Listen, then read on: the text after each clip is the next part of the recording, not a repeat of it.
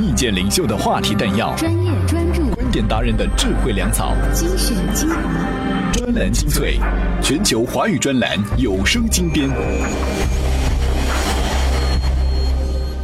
各位好，欢迎收听专栏精粹。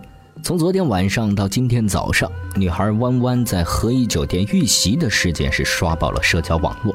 都说危险来自于封闭空间，可这么一个灯火通明的公共场所、人来人往的开放地带，竟然也会发生这样的事儿。但是想想，都让人心惊肉跳。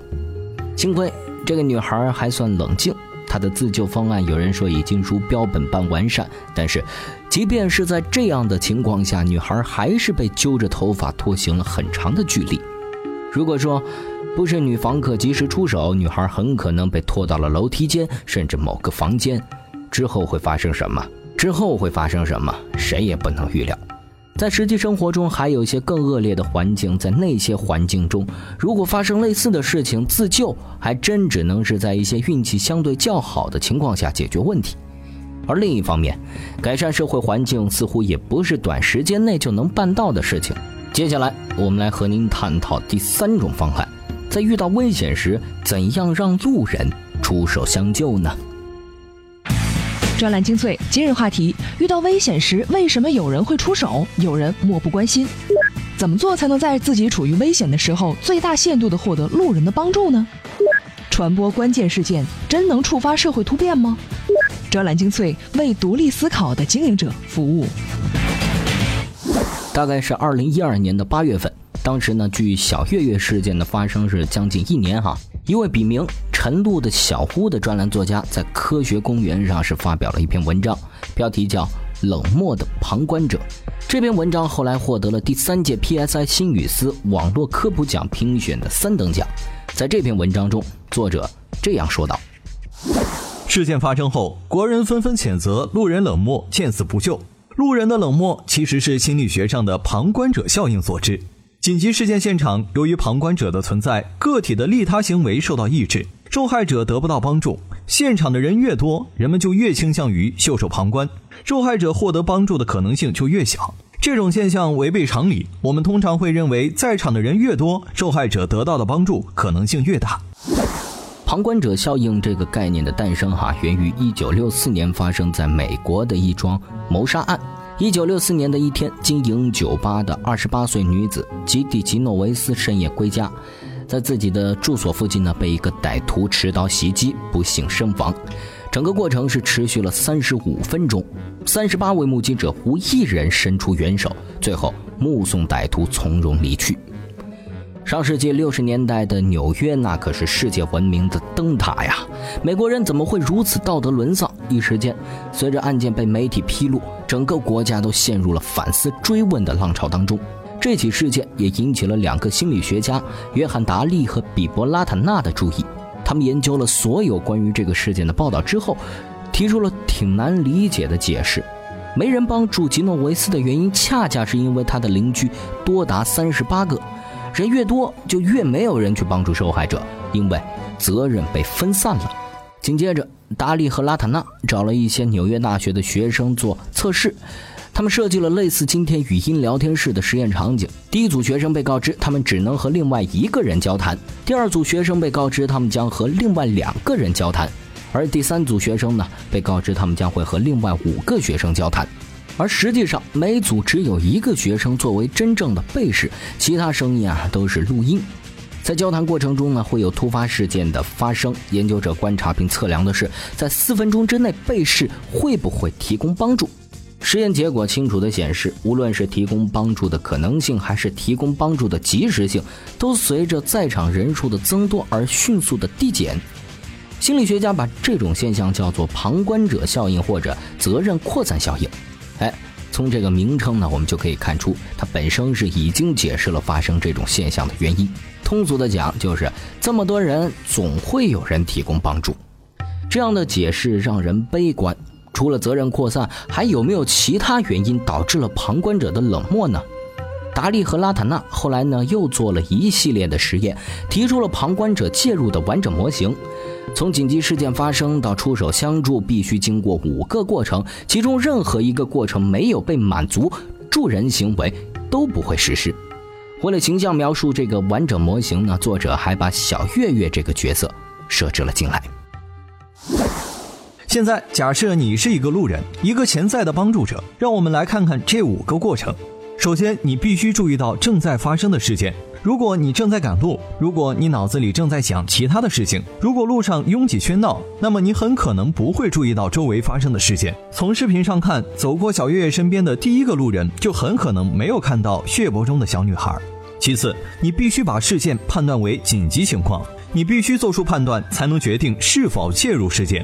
现实中，很多人喜欢把正常情况误判为紧急事件，那意味着自己大惊小怪，而且很愚蠢。这种害怕难堪和被嘲笑的心理称为预期性焦虑。当我们没法做出判断时，通常会参照周围其他人的行为，而周围的其他人其实也在参照我们的行为。结果就是大家都看起来若无其事，也没有采取任何的行动，于是我们就判断一切正常。第三，你必须感觉到自己的责任。如果在突发事件中你是唯一的旁观者，那么你会立即承担这种责任。然而，如果有其他人在场，你也许会让他们替你承担责任。第四，你必须有行动的知识和能力。面对突发事件，如果你不知道该怎么做，或者缺乏相应的能力，你可能不会采取行动。最后，你还需要有行动的意愿。比方说，你注意到了事件，然后准确地把它判断为紧急情况。并且感到自己有责任行动，恰好你还有帮助对象的能力，那么你一定会出手相助吗？未必，你还要衡量一下行动的利弊。这种每一个不明真相的人都通过其他不明真相的人来判断情况，结果依然是大家都不明真相的现象，叫做多元无知。它导致了一个紧急事件被所有人解读为正常情况。为了验证这种多元无知的情形，据说达利和拉塔纳还做了一个房间冲烟的实验。在实验中，被试在房间里填写问卷，有的被试呢单独在一个房间填写，有的和另外两个人一起填写。在填写过程中，紧急事件发生了，烟雾从墙上的通风孔进来了。